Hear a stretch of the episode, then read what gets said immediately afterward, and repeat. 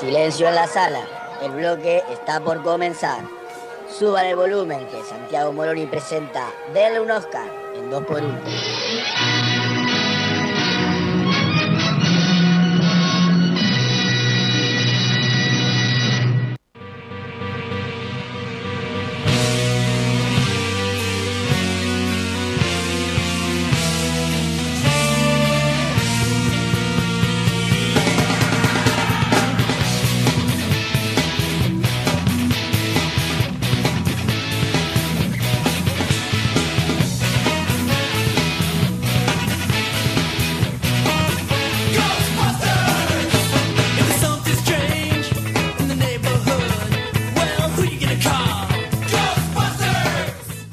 Siguen los 10 graditos en la ciudad de Mar del Plata, una humedad del 63%, un poquito menos que ayer, porque ayer la verdad estaba bastante insoportable y después cortó con la lluvia. Pero ayer fue un anticipo de lo que se viene eh, de la primavera.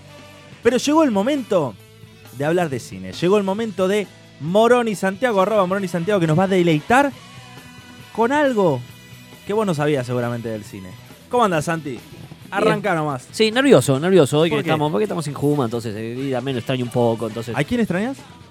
a nadie. ¿A quién, Eh. ¿Quién era ese muchacho? ¿Cómo se No, llama? eh, en realidad estoy un poco preocupado. Esto es una noticia que ya habíamos adelantado en la semana, Sí. porque a partir de la semana pasada se empezó a difundir Sí. la noticia de una posible ruptura entre Disney, propietario de Marvel, y eh, Sony, propietario de Spider-Man. Ah, algo habíamos anticipado. Pero antes de que empieces, déjame mandar un saludo a los que ya se están enganchando en arroba 2x1.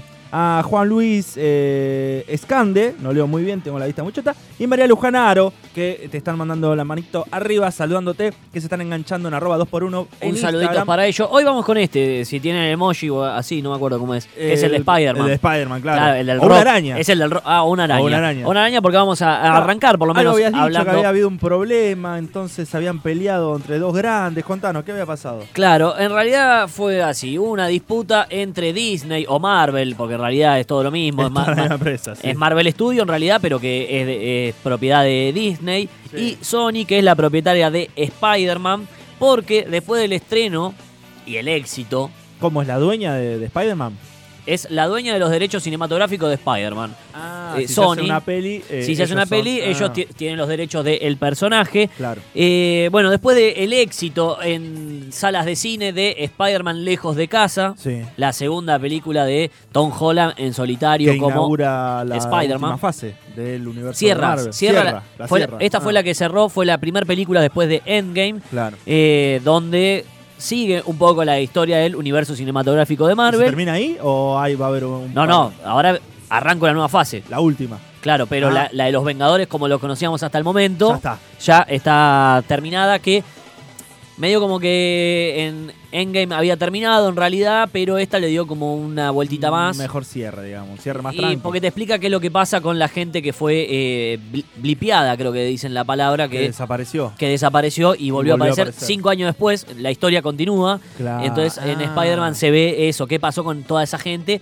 Aunque la historia va por otro lado, pero juegan con eso y tratan de solucionar algunos quilombitos que habían quedado por ahí dando, dando vuelta. Pero lo cierto que a la película le fue muy bien en taquilla. Te saluda Matías Gote o Agote, no sabría, no sabría decirte cuál de los dos. Sí. Eh, te está saludando, te está mandando la manito arriba también. Grande, Matix. pe- peluquero.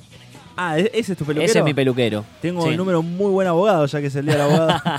No, no, porque lo vengo traicionando últimamente, Está pero bien. ya vamos a volver. Eh, bueno, lejos de casa superó dentro de Estados Unidos los 330 mil eh, millones perdón, de dólares recaudados. Ah, mierda. Que por ahí es decir, che, qué buena cifra, pero si lo llevamos al resto de la taquilla, la taquilla mundial, tiene Sí. más de mil millones de dólares. Apa. Claro, el negocio más grande está afuera. Está realidad. fuera, claro.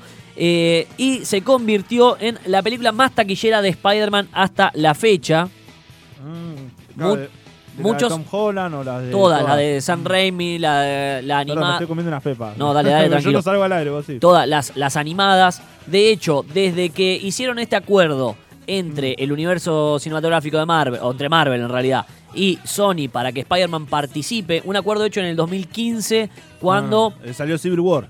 cuando salió Civil War que necesitaban a Spider-Man porque era un personaje... sí. A ver, Spider-Man siempre fue el caballito de batalla de Marvel, digamos. Fue el, el personaje de historieta por excelencia. Y si no me equivoco, habían hecho un estudio, viste que en, en las universidades de Estados Unidos están tan al pedo que hacen estudios de cosas que nadie pregunta, Ajá. en el cual, eh, según sus cualidades y sus recursos, hacían un top 10 de Sí. los personajes más fuertes, tanto de DC como de Marvel, y que el hombre araña era el primero. Y el segundo era Superman. Le ganaba a Superman. Le ganaba a Superman porque Superman tenía la kriptonita como debilidad y el hombre araña no tenía ninguna debilidad. No tiene debilidades. Mm. Mira, no, no lo tenía ese, ese dato. Eh, pero lo cierto que desde que se unieron en el 2015 Sí. para participar de, de Civil War, Claro. Spider-Man tomó muchísima popularidad dentro del cine. Que era nene, nene posta el actor. ¿Cómo se llama? El- Tom Holland. Tom Holland, era Sí. nene de verdad. Sí, bueno, es, es un poco lo que vive, lo que vivió ahí era como, che, estoy participando con los Vengadores. Mm. Llevado al mundo real era un poco igual. A ver, Tom Claro. Holland era un actor joven Mm. y, che, estoy haciendo una película de los Vengadores. Y estoy mandó un con- par de cagadas. Estoy con Grosso, sí. Sí, spoileaba bastante. Él y Mac Ruffalo eran como lo- los peorcitos eh, para, sí, para darle información al respecto. Eh, pero bueno, desde, desde esa unión tiene dos películas en el top de eh, Spider-Man, digamos. De todas las históricas que hay de Spider-Man, tiene dos. Esta, Lejos de. Casa, es la que está en el top 1. Fue la primera en taquilla. Y la segunda es la anterior, Regreso a Casa. Se ve que Spider-Man y Casa van de la mano. Que recaudó 800 80 millones. O sea que le ganó a las dos de Andy Garfield sí, y, a las tres de San Raimi. Y a las tres de San Raimi. La anterior ah. había sido eh, The Amazing Spider-Man 2, la de Andy Garfield, claro. que tiene 700 millones. Ah, qué bueno, pero bueno, esta eh, le, lo superó ampliamente. Que no estuvo tan mala, ¿eh? A mí no, yo banco más la de San Raimi, no me gustaban tanto The Amazing. Ah, yo lo único que no bancaba era el tema, ya no estamos poniendo muy en territorio friki, no bancaba lo de las telarañas. No salían de las manos del hombre araña. Sí. Salían de, lo- de Salían de los aparatitos, Sí. pero bueno, qué sé yo. Igual dicen que Sí. Andrew Garfield estaba, era buen Spider-Man, digamos, porque daba con el físico, daba un poco lo, carisma eh, lo canchero y, la edad estaba un poquito avanzado de edad, pero Claro. estaba bien. San Raimi estaba un poco. Uy, eh, gol de River, nada, te lo quería comentar. eh, digo, que no no, no, Toby. Maguire estaba un poco más pasado de edad. Y sí, hacía de salido del instituto o del instituto y ya estaba más para, para venir acá con nosotros en la radio. Bueno, lo cierto que eh, le fue muy bien a Lejos de Casa, a esta película de Spider-Man.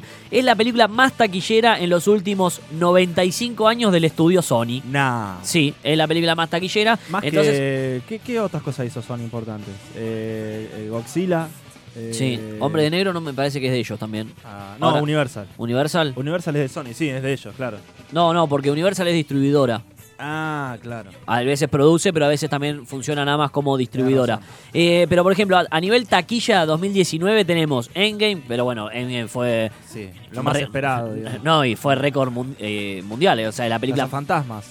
más taquillera, tenés razón. Ah. Es la película más taquillera de, De la historia. claro. Eh, eh, así que está bien que sea en el puesto número uno. El Rey León, Capitana Marvel y Spider-Man viene cuarta. O sea que le fue muy bien este Claro. año a Spider-Man, que Sí. tampoco es que se estrenó hace tanto tiempo. Claro, igual fue un año fuerte, o sea, fue un año De tanques. de, de tanques para el Sí, cine, no sé si fue un tan buen año. Ya lo veremos a fin de año, pero no sé Sí. si es un gran año para Bueno, el. pero vino por lo menos Endgame Para a el cine, sí. que no, no tenemos siempre, todos los años no tenemos algo que, no, no es común que se rompa la taquilla. No, tenés razón. puesto. Y desde Avatar que no pasaba. Claro. Eh, pero ¿cuál fue el problema Sí, que llevó a esta disputa? sí. económico. Como pasa en todos los lugares donde se maneja mucha guita, se empezaron a pelear por quién eh, se llevaba la porción más grande, que en este momento lo estaba haciendo Sony.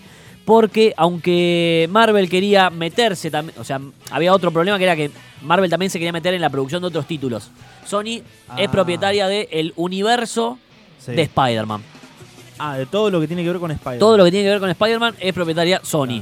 Claro que de hecho sacó hace poco en Venom. paralelo Venom. Claro, está Venom y ahora están haciendo Venom 2. Entonces Marvel decía, Ah. che, me quiero meter en Venom 2. Venom 2 y Spider-Man Sí. no se tocan, no es el mismo universo. O por lo No, menos en no han, la película no. no han Sí. demostrado que es lo mismo. En Venom no hay mucha No, referencia a Spider-Man. De hecho lo presentan de otra manera. Claro. Claro, pero bueno, Marvel quería meterse dentro de la producción de Venom, eh, que ese es uno de los argumentos que se esgrimen para la Claro. separación. Pero el principal es económico, porque como bien decía hoy, eh, en el 2015 Sí. se juntan, llegan a un acuerdo en, bueno, prestame a Spider-Man porque Claro. Spider-Man vos tenés los derechos, pero es mío porque yo soy Marvel. Claro. Eh, ah, porque pasa eso, o sea, el personaje es de Marvel porque lo creó Marvel, Claro. pero se dio Sí. O alquiló, digamos, para ponerlo en términos un poco más mundanos, alquiló los derechos de. Sí. Porque no son de Sony, en algún momento se vence. Los derechos por ahora son de Sony. Pero no, No, no, no, tiene no, una, un, no tengo el un momento. el contrato encima. Muchas veces ¿No es. fue como Hulk? ¿Que le pasó lo mismo? Hulk sigue siendo Universal. Sigue por eso no hay películas Ah. solitarios de Hulk, por ejemplo. Claro. Eh, pero eh, lo que pasa muchas veces es tenés que sacar una película cada tanto. Esos son temas contractuales y no Claro. sé porque no tengo los, contra- los contratos. Sí. Pero muchas veces es si no sacás una película cada tantos años se te vence el, Ah, el el- contrato porque vos me tenés que pagar. el derecho. Uy, eh, se, te vencen los derechos porque me tenés que pagar en retribución. El Los derecho derechos de uso, digamos. Claro, de uso y son por un tiempo determinado, pero lo vas extendiendo. No sé bien cómo será. De los derechos de uso y distribución de los personajes estamos por lo menos empezando a hablar acá en la columna de cine de Santi Moroni.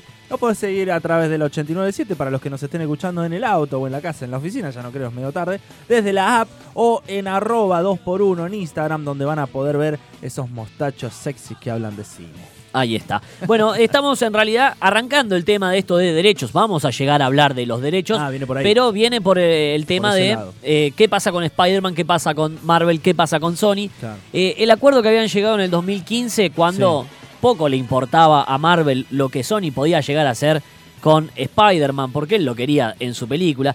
Sí. Marvel medio como que nunca pensó muy bien las cosas a futuro.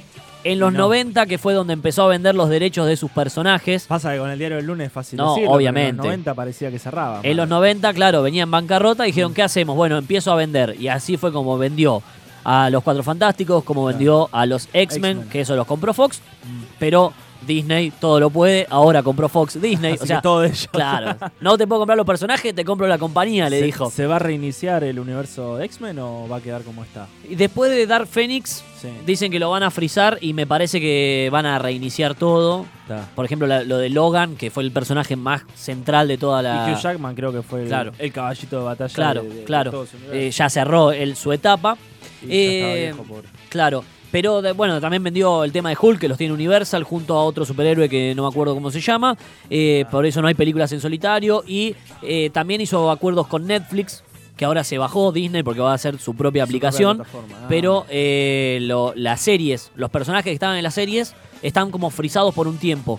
Porque todavía los derechos los tiene Netflix, pero no puede seguir desarrollando porque era un- como una especie de. Ah, de todos esos que había alargado Daredevil. claro, esos quedan como en el limbo. Ah. Porque Punisher. eh, era una un producción de. Netflix y Disney en paralelo. Ah, Como esa relación se cortó, ahora Netflix no lo puede hacer porque siguen siendo de Disney en parte, pero, pero Disney, tampoco porque siguen siendo de Netflix en parte.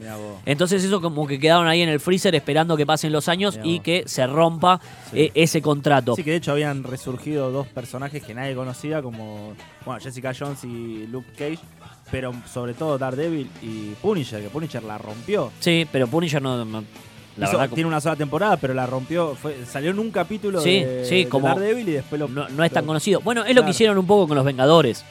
Digamos, Iron Man no lo conocía nadie. No lo conocía nadie. Cuando empezaron a hacer las películas, oh, el flaco me mira, no era tan conocido. No, no, yo lo conocía de los jueguitos. No era tan conocido. Sí. Yo lo conocía era. de Marvel vs. Capcom. Ah, a ver, eh, Pero vos le preguntás a un nene, che, Marvel siempre fue X-Men. Claro, Siempre, o por sea, eso, vos le, o el Hombre Araña. o el Hombre Los Araña. Vengadores, sí. vos le preguntás a un nene, che, Capitán América también no era tan tu, fa- conocido. tu favorito es Thor. Y Thor era un, un, No, lo No, cono- lo también que pasa Thor, que no lo conocía nadie. era- A ver, los un dios, nada, sí- nada que ver. Sí, Los Vengadores de verdad que tomaron muchísima influencia desde las películas. Sí. Realmente el caballito de batalla principalmente fue X-Men, sobre todo por la historia.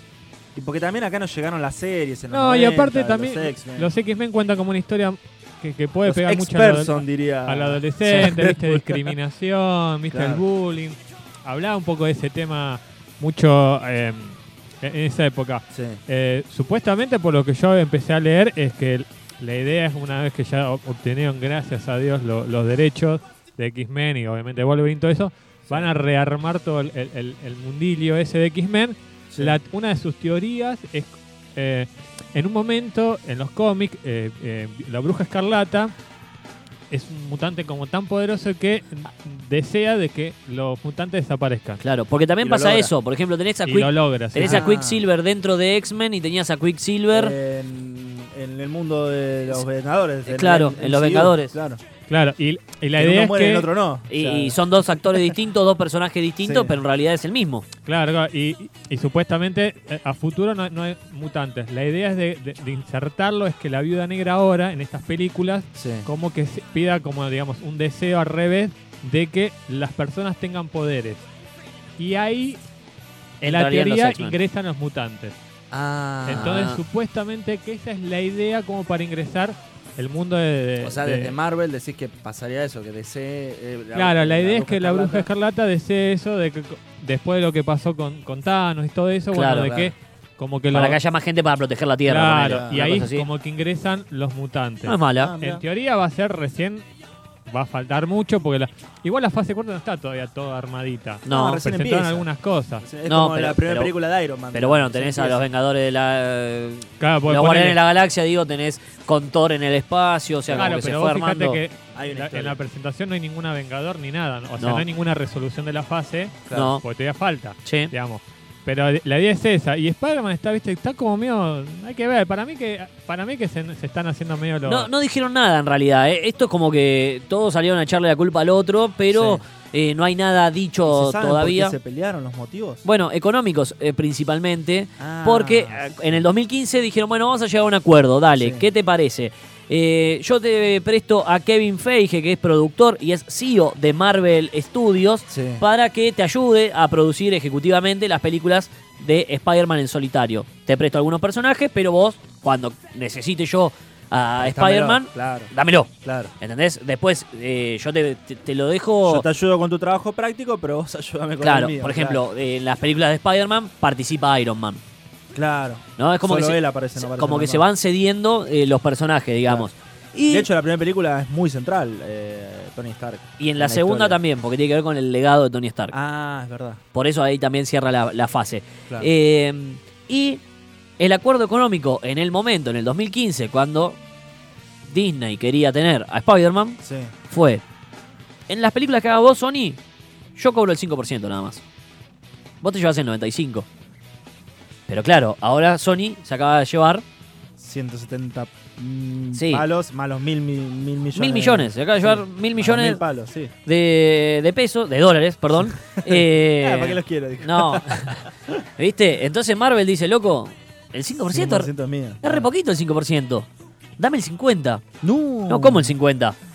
Y ahí empezó toda la disputa, que en realidad hay un trasfondo acá Sí. que tiene que ver con la compra de Fox, porque según dicen, Claro, y seguro agarró, pará, agarró Sony y dijo, ah, te doy 50, bueno, vos dame el 50 a los Vengadores. no, no, no, Ah. no, no, no le dijo nada, pero Ah. según dicen, lo que quieren es a Kevin Feige, el productor ejecutivo, el. CEO de Marvel Studios, que se aparte un poco de Spider-Man Sí. y se ponga a pensar en estas nuevas películas de lo, eh, del mundo Fox, digamos.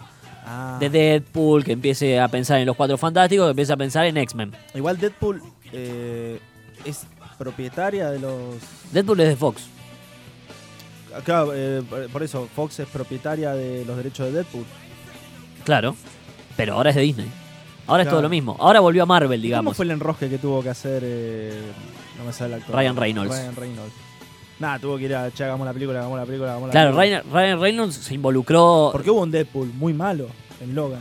Claro, Claro, no era el original. que la Deadpool 2, Que lo hace él, Lo ha- claro, lo hace él. Sí. Y después de ahí se quedó involucrado en el proyecto y él fue el que puso un montón de guita de su bolsillo para que se pueda hacer el proyecto, Ah. digamos.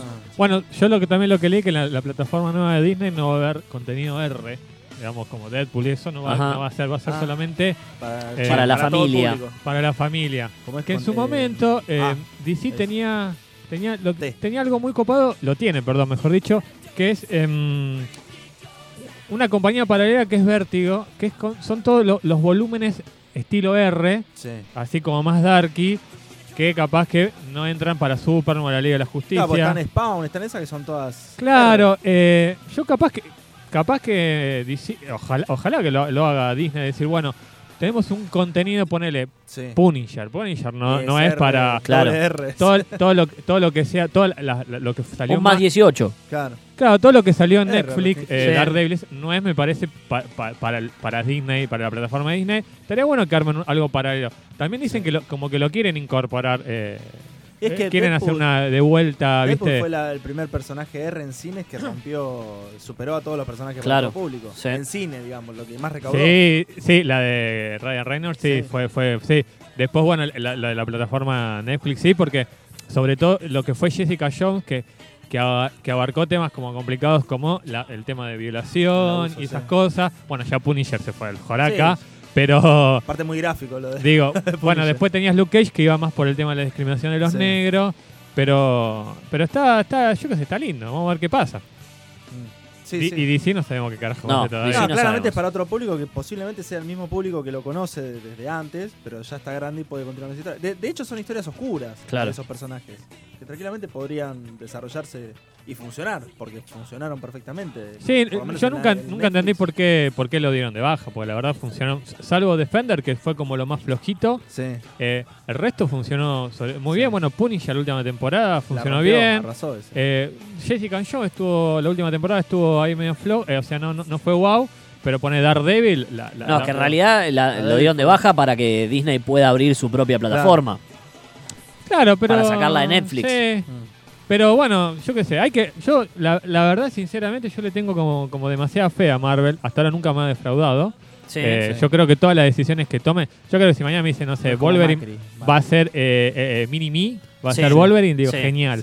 Porque sincera- sinceramente, es más, esta, esta fase nueva no me convence mucho, sobre todo porque me parece todo raro que no, no haya un, como un vengador.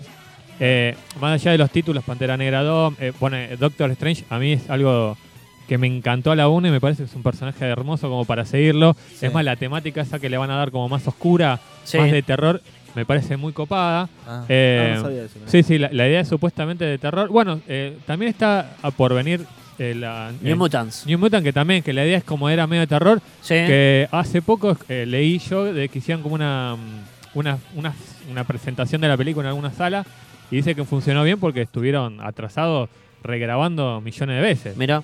Eh, Se conectó Galber Mart, recién nos manda un saludito, porque lo está viendo en arroba 2x1 en Instagram. Estamos hablando de los derechos de autor. Claro, de los De- los personajes. Derecho de los personajes. Claro, Con- derecho de los personajes. Derecho de los personajes, todo, todo este quilombo. Quilombito legal que surgió de- a través de Spider-Man de con Spider-Man. Sony y Marvel. Y un montón de otros más porque estuvimos repasando. Bueno, ahora compró Fox, pero Fox tiene Sí. algunos, eh, Netflix tiene otros, Universal tiene otros. Y eh, todo eso me llevó a preguntarme qué es lo que pasa. Porque hoy bien lo decíamos. A ver, Spider-Man es de Marvel. Claro. El personaje Spider-Man sí. es de Marvel. Claro, a ver, Stan Lee eh, lo- le puso su, su firma. Entonces, Spider-Man es de Marvel. Ahora, el Spider-Man de las películas es de Sony. ¿Cómo es eso? ¿Qué, qué pasa con todo? Y me puse a investigar algunos aspectos legales que tienen eh, el cine y esta relación. Entonces, todo lo que vamos a hablar hoy está enmarcado en lo que tiene que ver con propiedad intelectual, es decir, la rama del derecho que protege cierto tipo de creaciones de la mente humana, de carácter artístico o industrial. Obviamente lo industrial no nos vamos a meter, que tiene que ver con todo lo que es la propiedad, eh, eh, la propiedad industrial, todo lo que tiene que ver con inventos, patentes, marcas, eh, dibujos, modelos. Claro, yo dije mal, dije derecho de autor, pero no, es propiedad intelectual. Es propiedad intelectual que por un lado tenés la propiedad industrial, no sé, eh, la- descubriste una vacuna y la patentás. Bueno, eso Claro. es propiedad, eh, propiedad intelectual también. Y la segunda parte, que sí tiene que ver con lo que tiene que ver la literatura, la música, el teatro, las películas, las Ah. pinturas, las fotos, que sí, ahí estamos hablando de derechos de autor, Ah, está bien. ¿no? Y eh, el derecho de autor, dice, eh, entre otras cosas, protege a los creadores, que por eso es importante, o a los titulares del derecho, eh, al impedir que terceros utilicen sus obras sin permisos, Claro. ¿no? Es un Y acá- negocio nuevo. Es importante esto porque dice a los creadores o a los titulares del derecho. A veces Ah. los derechos de autor no los tiene el creador Se pueden ceder o vender. del personaje. Claro, podés cederlo. Venderlo es una palabra fuerte por ahí. Ceder el uso, digamos. Sí, en realidad lo cedes, está bien, a cambio de una retribución económica. Lo estás, Claro. lo estás alquilando, Alquilando, vendiendo, alquilando, sí. pero vos le estás permitiendo a otra persona usar, hacer uso de, de ese derecho. O sea, digamos que es mío, pero todos los que quieran usarlo le van a tener que pagar él, a él, Claro, excepto yo. No, Claro. yo también. vos también. Claro, ah, claro. Vos también. Porque en realidad el derecho de autor comprende dos partes. Por un lado tenés el derecho moral, Sí. ¿no? Que es propio del autor, el que creó el personaje, Ah. la obra, eh, el libro, la canción, lo que vos quieras. Es Claro. eh, personal e irrenunciable. Y ese te va a acompañar po- Stan Lee con el hombre araña. por el resto de tu vida y más también, digamos. Porque Sí, sí, es el creador. el- sos el creador, vos sos el, el- el padre, Mm. la madre de esa obra, sos vos. Es como el flaquito con nosotros.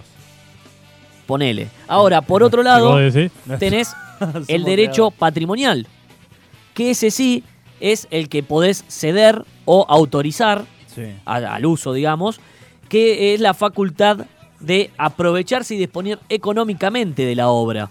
Ah, son dos cosas distintas. Entonces, Marvel creó a Spider-Man, Sí. pero Sony le puede sacar rédito económico en el cine.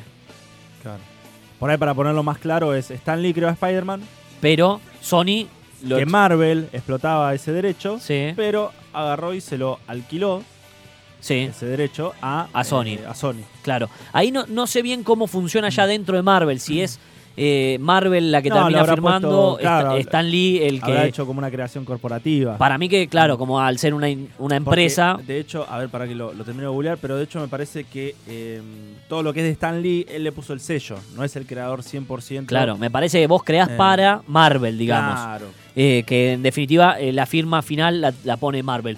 Pero bueno, hacer una película... Claro, ves, acá está. Steve Dicto es el creador junto con Stan Lee. Stan Lee le debe haber puesto la firma para decir. No, porque uno era dibujante y otro era guionista. Claro. De ahí va, de ahí va la eh, cosa. La historia la habrá creado Stan Lee, el dibujo lo habrá hecho Dicto, pero eh, Stan Lee es de Marvel. Claro. Como lo hicimos para mi empresa. Claro. Sí, eh, en, en ese sentido, yo al, al viejo lo quiero, pero que Sí. Tenga larga, pero sí, hay mucho, hay muchas cosas que no las hizo él, Sí, sino sí. muchas cosas que las No, escribió. de- a ver, debe pasar como con todo. A ver, Claro. eh, yo me imagino que el, era, era escritor, ¿no? el Era- iPhone, más allá que seguramente Steve Jobs estaba involucrado. Sí, no, la se le habrá Después hay, a otro, hay otros creadores Sí. en el medio también, Sí, pero sí. bueno, es una marca de, de Apple, digamos. Claro. Acá debe pasar lo mismo El con que- estos El que personajes. te lanza el set, Ter- digamos. eh, sí. Termina siendo de Marvel, De digamos. hecho, es- Stan Lee era escritor más que dibujante. Claro. Entonces le echó el que se me ocurrió y a él, pum, se le ocurría la Sí, historia. La- la gran dupla era Kirby y él. Claro. Y Stan Lee eran como los dos, que Kirby era el dibujante y Stan Claro. Lee era como,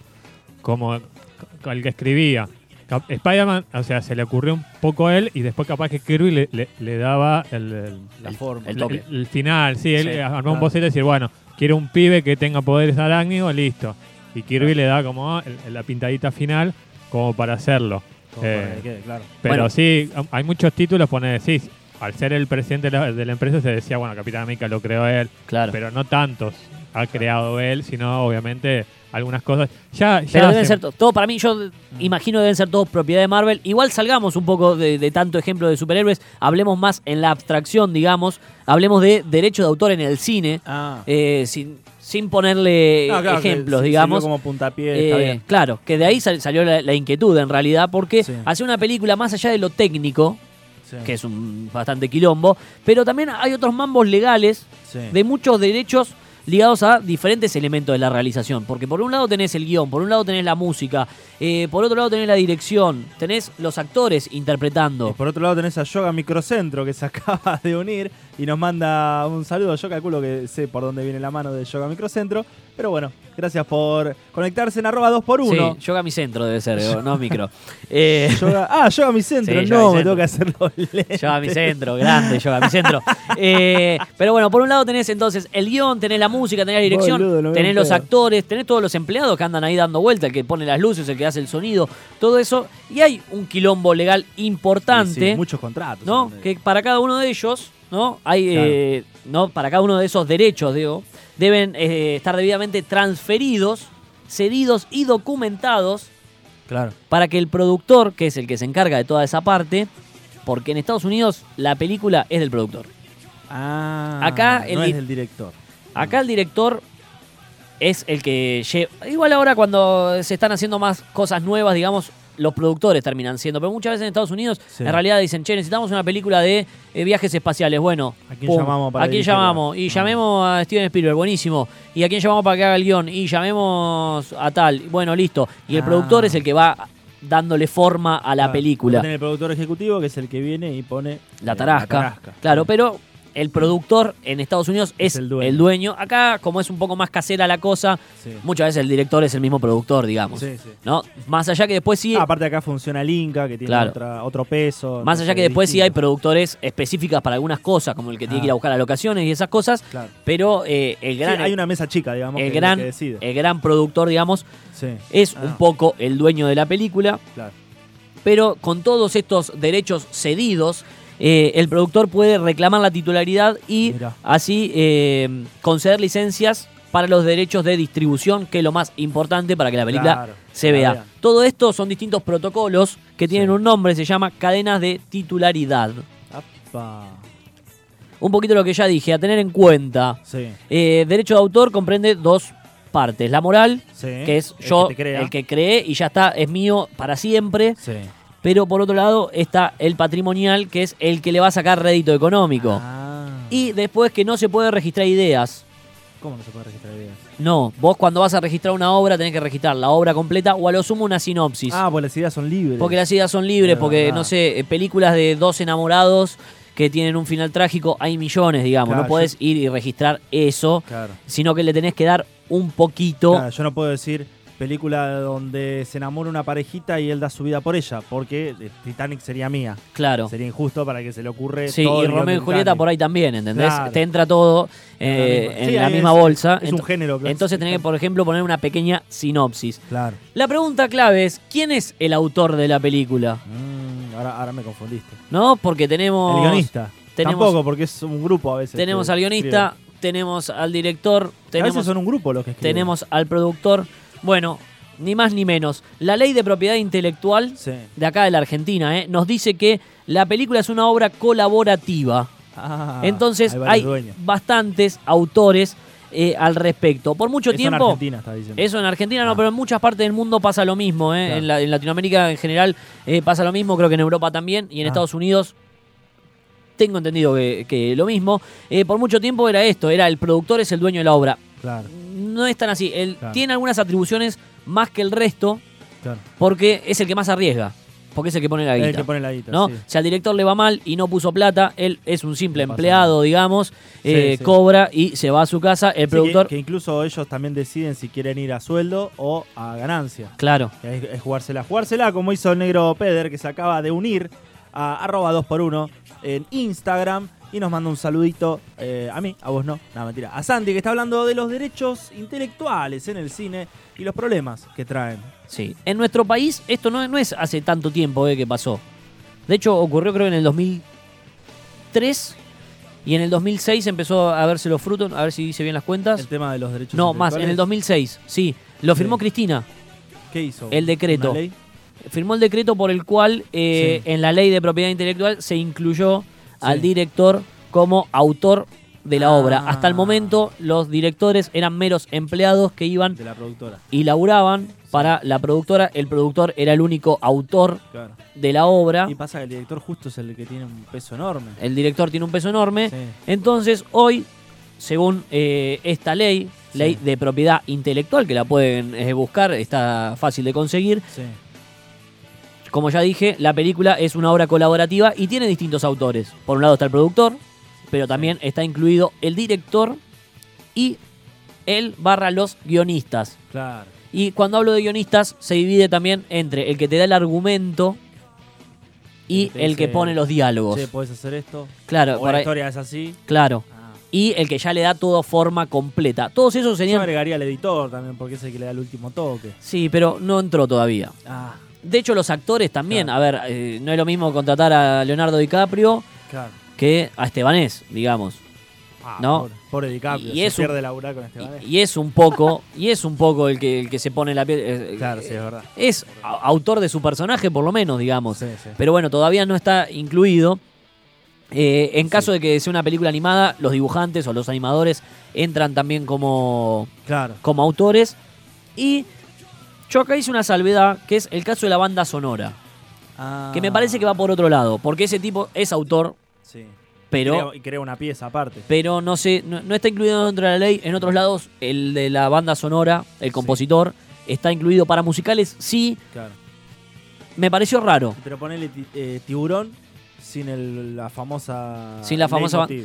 No, pero No yo, creo, tiburón. yo creo que ahí ya entra por derecho de Sadaic, acá en Argentina, ¿no? Sí, porque es una pieza musical. Por, sí. por pieza musical, eh, por lo menos en esta ley no está incluido. Claro. Pero gracias a todo eso, hoy los directores, los guionistas, los productores cobran cada vez que se pasa la película. Ya sea Ah. en el cine se llevan un porcentaje del ticket o se vende a televisión, cobra el tipo porque... Por sí, la lata, digamos. Claro.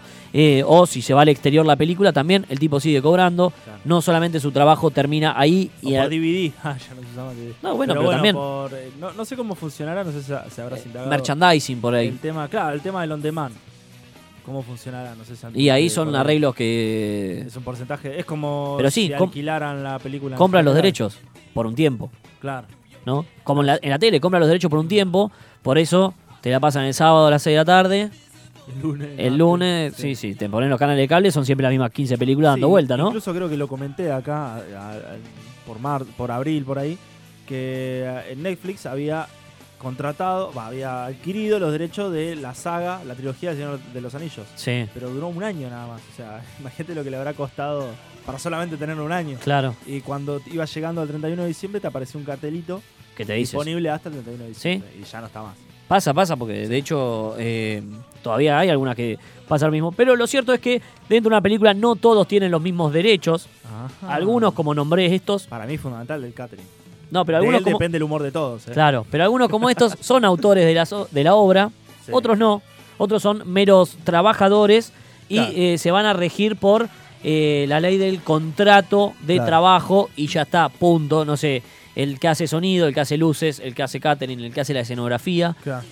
Que Sí, son. Por ahí es una lucha que en algún momento la consiguen. Claro. Lo- los directores, te, te digo, estuvieron mucho tiempo peleando porque sean considerados autores de la obra. Sí, pero sería una locura eh, agregar a todo el staff. Sería Claro. como que nadie es dueño también a la vez. Se pierde un poco, ¿no? Sí. Eh, los actores y músicos Sí. tienen lo que se denomina derecho del intérprete. Del intérprete. Iba a decir Ah. interpretante. No, del intérprete. Del derecho del intérprete. Que no se consideran creadores Sí.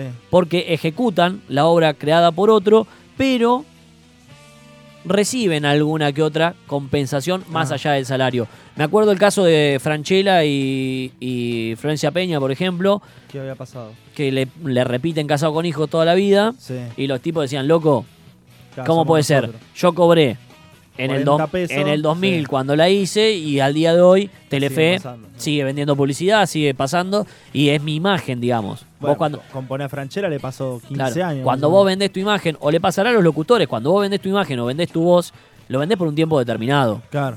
Si querés hacer una campaña de 15.000 años, pagame los 15.000 años. Porque mi voz vale tanto por, por un tiempo, Sí, digamos. igual, igual calculo que el señor Telefe habrá sido muy bicho en su contrato y le habrá puesto te pago por esto, el resto es nuestro, y como hacen siempre. Claro, bueno, Y pero ahora por lo menos la reciben alguna suma de dinero. Recapitulando y Sí. ya cerrando el tema de los derechos de autor, algo que surgió por esta, este episodio confuso entre Sony y Disney sobre los derechos de El Hombre Araña, de quién es cada cosa. A la hora de hacer una película tenemos distintos contratos. Sí. Tenés el primero que es contrato de opción, se hace un acuerdo de opción, eso quiere decir que Claro. yo te compro, vos me cedés los derechos, pero me los cedés por una retribución económica, por un tiempo determinado, con el derecho a ejercer yo, o sea, no es obligatorio, yo te compro tus derechos de tu obra, digamos, Sí. vos sos el titular de la obra, sos el guionista, o tenés un libro, una novela y yo la quiero llevar al cine, Sí. bueno, voy, arreglo con vos, me cedés los derechos, es un acuerdo de opción, y yo Ah. puedo hacerlo o no la obra. Claro. Pero bueno, te tengo que pagar por eso. Eh, entonces, eh, vos te comprometés a eh, cederme, a mi productor, durante un tiempo determinado, los derechos para que yo pueda producir la película. Claro. Por eso vos te llevas tu plata y yo si hago la película me llevo la mía con todas las ganancias. A partir de ahí tengo que hacer acuerdos con, los con el director. Ver Claro. si, lo quiere, si quiere ser empleado o quiere ser autor. Ahora ya sabemos que en Argentina y en la mayoría de los países son autores, pero hab- había un tiempo que ibas y le decías, loco, esto es lo que te voy a pagar, ¿estás de acuerdo? Sí, Sí, no, y ya claro. está. Y no le quedaba otra más que eh, aceptar lo que el estudio le decía. Después tengo que hacer acuerdos con los actores, donde me ceden los derechos de propiedad intelectual. Y ellos tienen estos derechos convexos, esto que le, le doy una retribución más, pero ahí tiene que ver con todos los derechos de la imagen, por ejemplo, Claro. ¿no? Después tengo que liquidar los derechos sobre la música, que es una de las primeras cosas que se fijan a la hora de distribuir. Le pasó a Chiquititas, ¿Por qué? Cuando que se fue a eh, Israel. Cuando lo vendieron al exterior, Sí. acá en Argentina no controlaban nada, vendió enlatado todo en una sola pista de audio y Tuvo que salir a, había a mute- a mutear. había canciones, las de chiquititas no, obviamente, porque son propias, pero por ahí te ponían una de los Guns N' Roses Ah, y en Israel decían, loco, esto hay que pagar derechos No y, salen, pagar, y claro. salen carísimos, claro. Cámbienlo. muteo, sí. Y había que mutearlo y a veces había eh, voces en el medio, pero Claro, bueno. aparte se editaba todo en uno, un solo canal, Claro. monocanal y Era una cosa complicada. cambiando. Bueno, cuando eh, se va a hablar de distribución, una de las primeras cosas que se fijan es los derechos de la música, Claro. que sea música propia, Por eso la O- famosa ley de los siete canales. claro, o que sea música propia, o si vas a poner música de otro. Muchas veces lo que hacen es comprar los derechos de la canción Sí. y le pagan a otra banda para, que, sea más barato, para que lo interprete, obviamente. Eh, y después, A menos que sea una super mega productora como Marvel que le paga a ACDC por las de Iron Man y Claro, chao, vemos. claro, pero si no, eh, le pagás a otro. Claro. Eh, derechos sobre otros materiales también podés pagar. Por ejemplo, si en una película están viendo una película, ¿qué película es? Ah. Bueno, ¿tiene derechos eso? ¿Hay que pagarle? Sí, no. ¿Vas a poner personajes? Claro. Toy Story, por ejemplo, tiene un juicio grosso que no sé cómo terminó, pero por Lotso, el osito de la 3. Sí, Bueno, una compañía de peluches dijo, loco, ese es mi oso. tu oso perjudicó mis ventas. Porque yo vendo peluches y le diste una imagen Uh. horrible. Bueno, hubo un juicio ahí. No sé cómo terminó, pero bueno, hay que tener cuidado con esas cosas también. Eh, a veces incluir personajes o marcas no pasa nada. El tema es el, el uso que le damos a esas cosas. Claro. Después tiene que ver una cuestión de seguros, que también tiene que ver con el tema legal. Eh, por si pasan algunas cosas. Y recién ahí podés arreglar con los acuerdos de distribución para que toda esa obra que fueron creando entre uno, dos, tres y tantos autores, más gente que laburó en el medio, pueda llegar a la pantalla y el resto la pueda disfrutar. Derechos de autor, hoy entonces estuvimos repasando un poquito aspectos legales en el cine. Vamos con un poquito de música y enseguida seguimos con más 2x1.